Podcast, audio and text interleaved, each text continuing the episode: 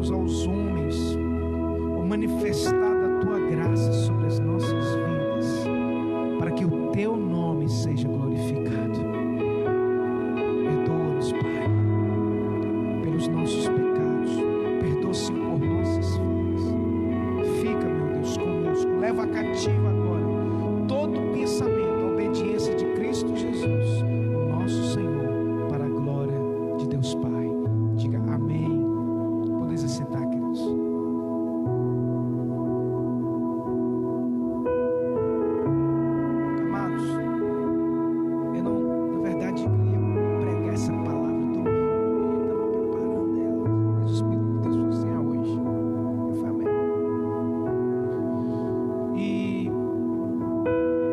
Espírito Santo ele tem ministrado assim algo tremendo nos nossos corações nesses dias.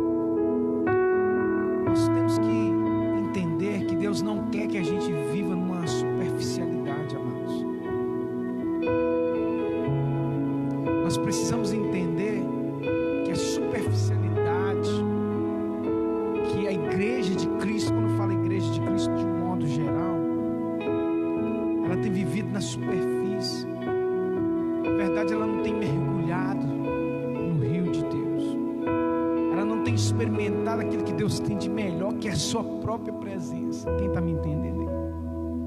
Aleluia.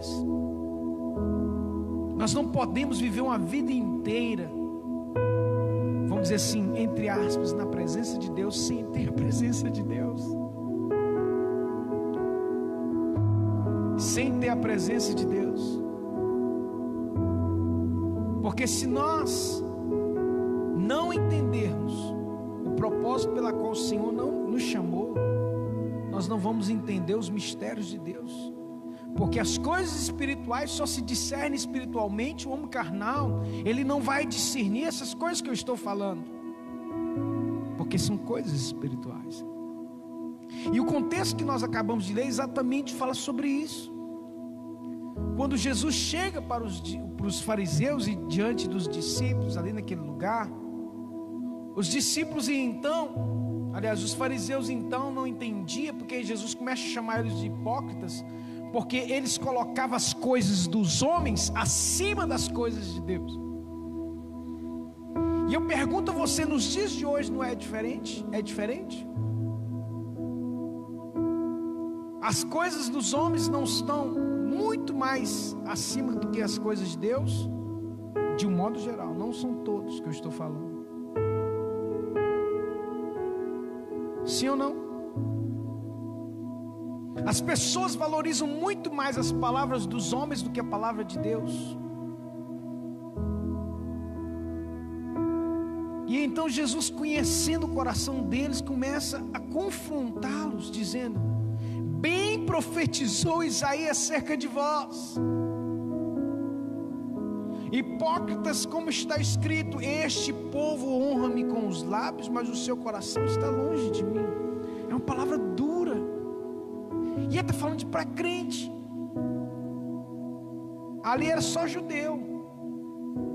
Era pessoas que confiavam, e acreditavam, confiavam no que acreditavam em Deus. Mas honravam a Deus apenas com os lábios. E uma das coisas que a gente prega sempre, alguns podem até falar assim: não, o pastor Roberto fala só de honra, meu irmão, honra é o linguajar dos céus. A honra é o projeto de Deus. Nosso Deus é um Deus de honra. Nosso Deus não é um Deus de desonra. Quando que Deus desonrou alguém infiel? Aliás, quando que Deus desonrou alguém? A pessoa que se desonra, pessoa que planta desonra, colhe desonra. E então Jesus confronta os discípulos: olha, em vão, porém, me honram ensinando doutrinas que são mandamentos de homens.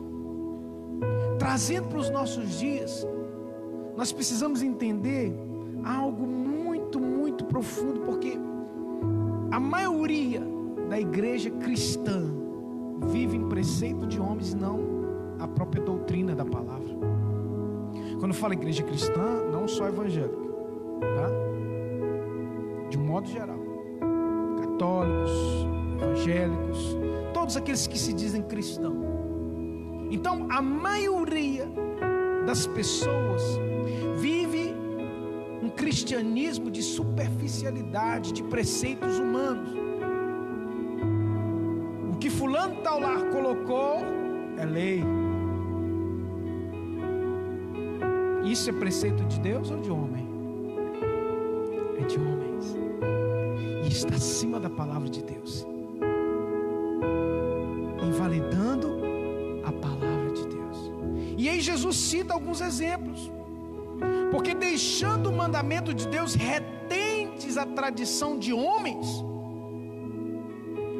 lavar, como, como lavar dos jarros e dos copos, fazer muitas outras coisas semelhantes. Jesus deu um exemplo, vocês fazem naqueles tempos, mas hoje tem outros exemplos.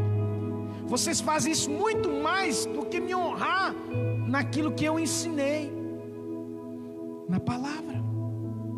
E aí ele entra e dizia mais: Versículo 9: Bem validais o mandamento de Deus para guardardes a vossa tradição, porque Moisés disse: A honra, honra teu pai e tua mãe, e quem maldisser o pai ou a mãe deve ser punido com a morte. Olha só, era sério. Porém, vós dizeis: Se o homem disser ao pai ou à mãe aquilo que pode, que poderias aproveitar de mim é corbã, isto é oferta ao Senhor. Olha só. Deixa eu explicar o que é isso. É nisso que o Espírito Santo ministrou muito forte no meu coração. Pastor, o que é corbã? Sabe o que, que os judeus faziam? Os judeus todos não. Os fariseus, os hipócritas que Jesus está falando. Ele falava o seguinte: que a tradição dizia que você tinha que honrar a Deus com oferta. E aí eles falava o seguinte: que se eu desse para a igreja ou para o templo, eu não precisava de dar para os meus pais, invalidando o mandamento de Deus. Está entendendo como é que é o negócio? E alguns casos, sabe o que, que eles faziam? Combinavam com o sacerdote de reter uma parte.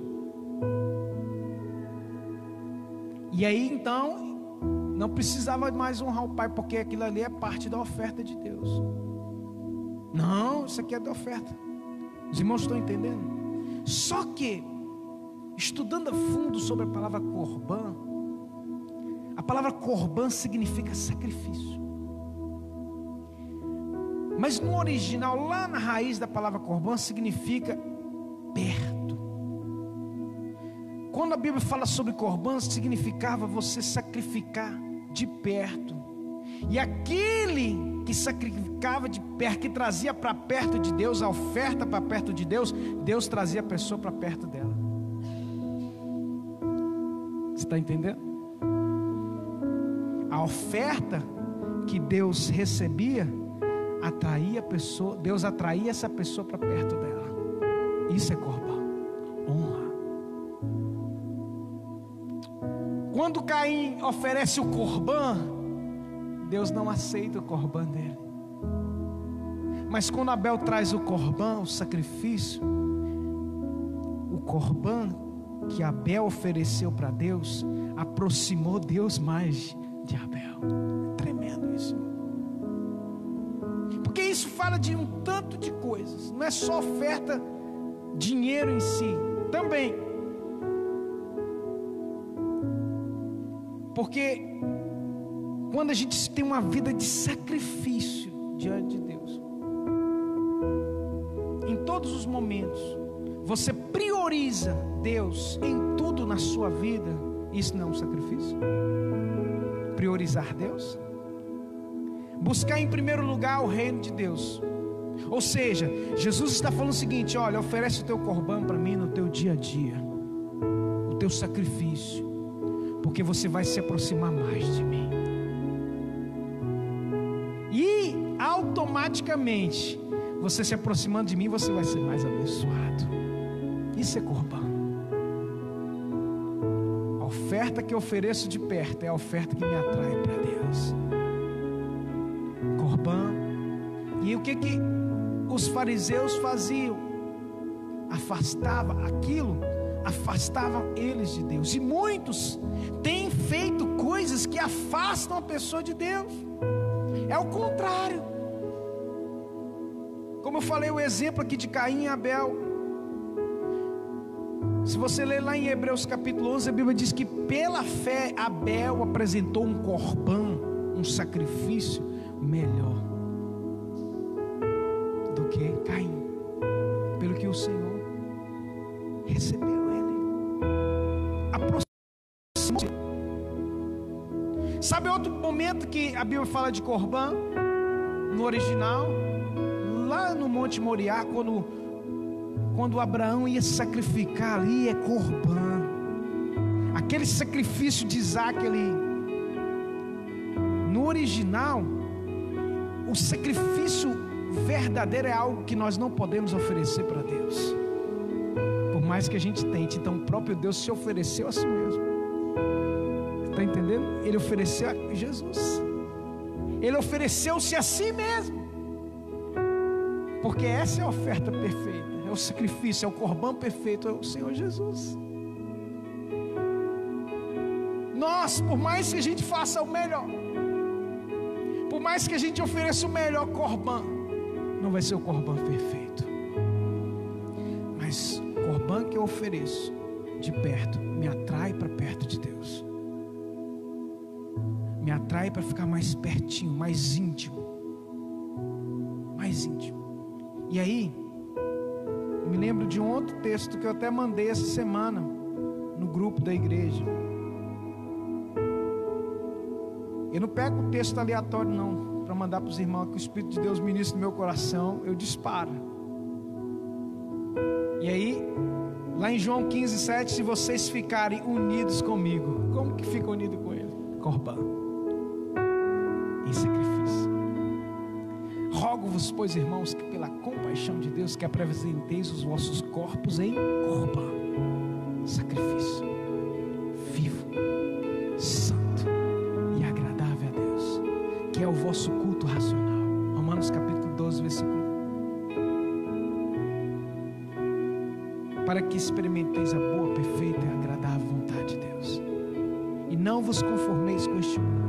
mas transformai-vos pela renovação do vosso entendimento. Então, tudo isso é corbão.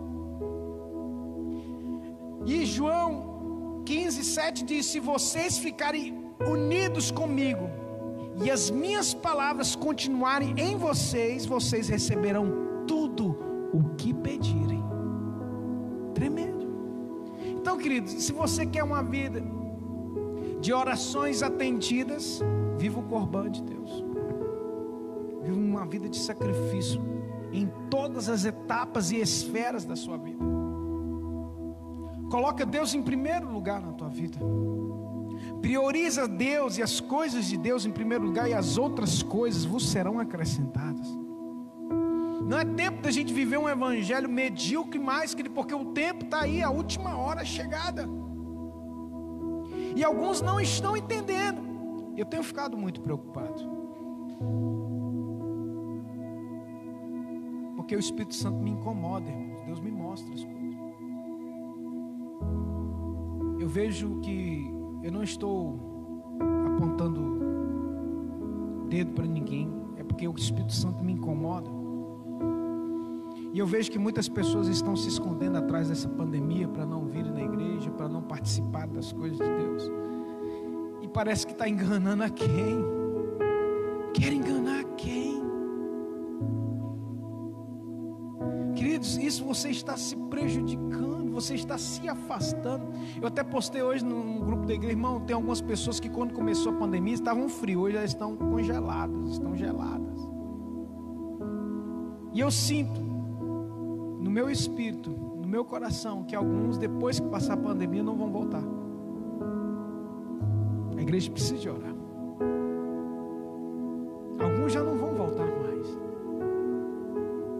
Não é porque eu quero, porque eu, Deus me mostra. E Deus mostrou outros irmãos aqui na igreja. Isso. Através de. Porque Deus levanta intercessores, Deus levanta pessoas para orar. E quando a gente começa a orar, Escute isso, isso é uma, é uma coisa muito importante em nível de espiritualidade. Quando a gente começa a orar, por exemplo, se você começar a orar em prol da igreja, Deus vai te mostrar as coisas da igreja. Se você começar a orar em prol do Brasil, Deus vai te mostrar as coisas a nível de Brasil. Se você começar a orar e interceder pela sua cidade, Deus vai te mostrar, revelar coisas da sua cidade. Se você começar a orar por uma ovelha ou por um amigo, Deus vai te começar a mostrar coisas desse amigo.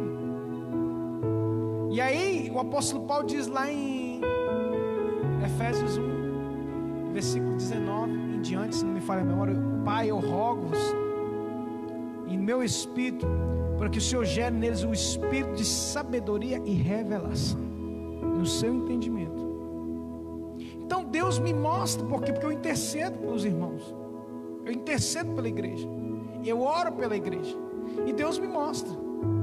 Então a vida espiritual dos irmãos está atrelada à minha vara, ao meu ministério. E Deus me mostra algumas pessoas dispersas, muitas pessoas dispersas. Muitas pessoas que que deveriam estar aqui, mas não estão. Não é por causa de pandemia, não. É porque simplesmente estão geladas. Então não estou aqui para acusar ninguém, eu estou aqui para poder tentar abrir os teus olhos é para tentar fazer com que você volte a respirar, porque palavra hebraica que nós falamos aqui de Corban é algo que é levado para perto de Deus e ele traz aquele que o levou para perto dele.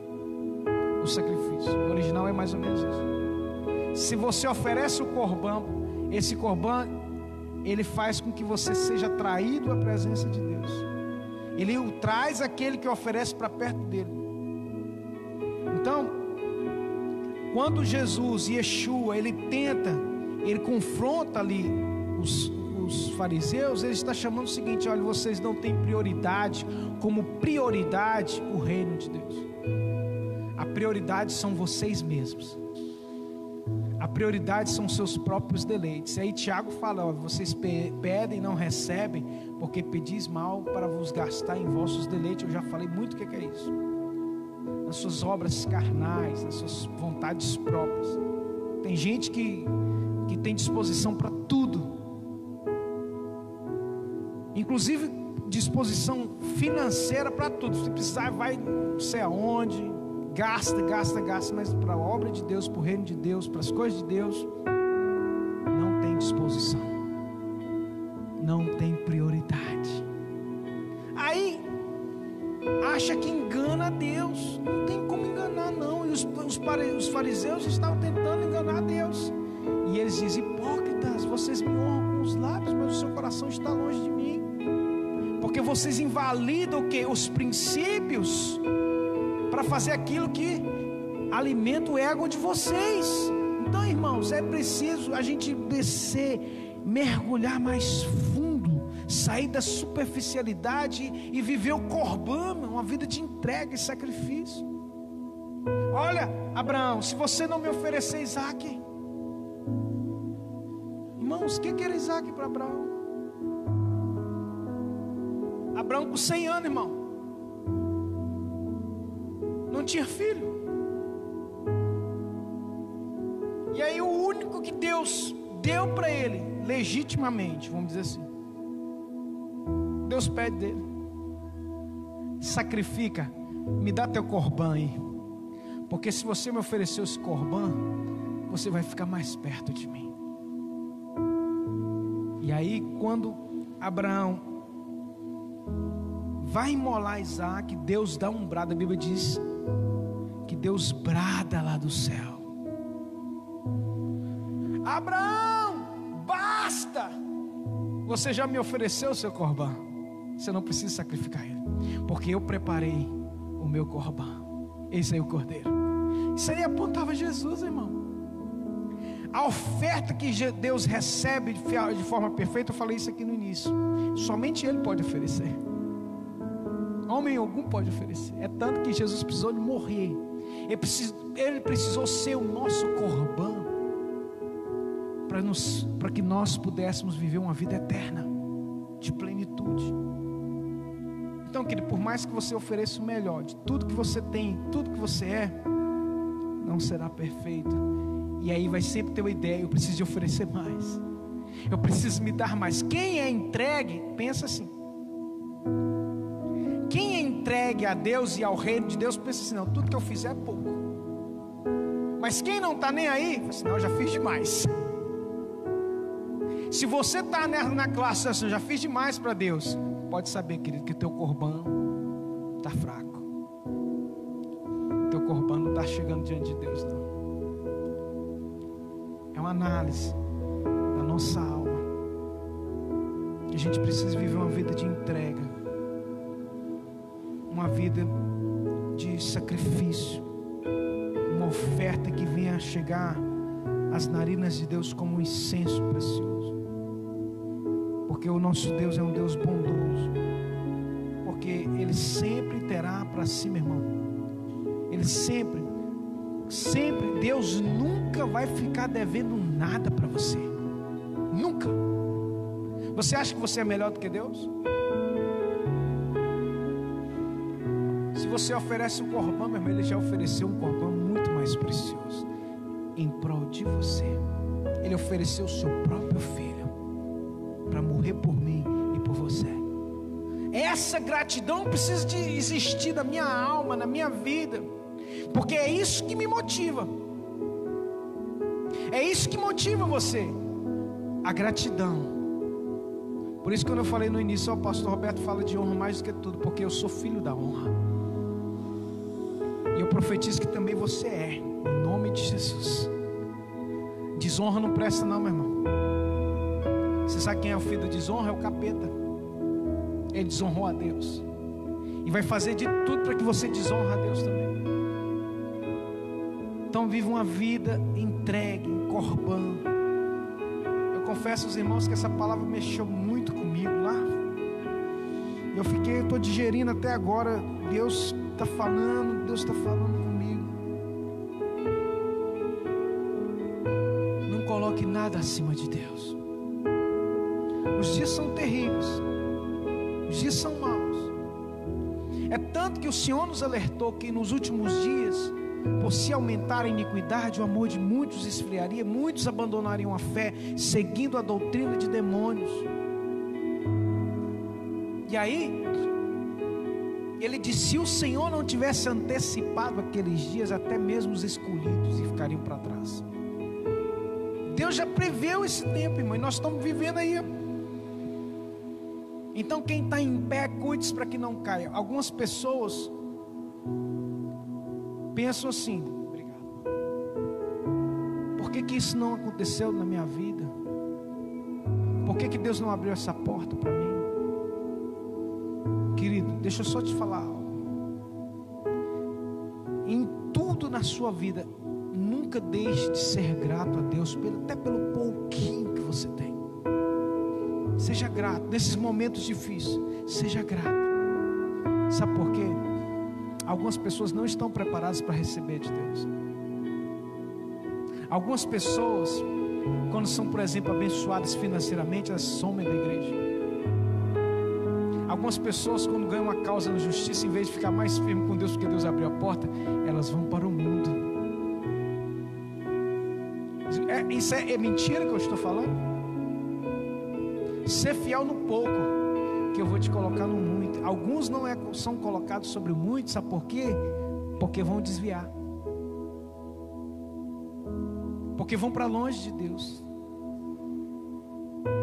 Então, meu irmão, seja grato. Tenha gratidão. No momento certo, Ele vai te honrar. No momento certo, Ele vai te colocar, meu irmão, no lugar de honra. Mas você tem que viver o corban de Deus. Amém, queridos? Amém?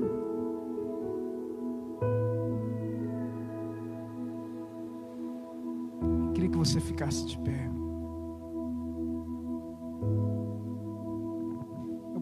Ficar aqui falando a noite inteira sobre Corban, mas em um outro momento.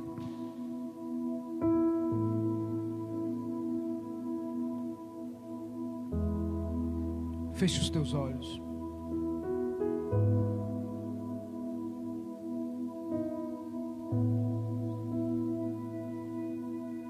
Feche os teus olhos.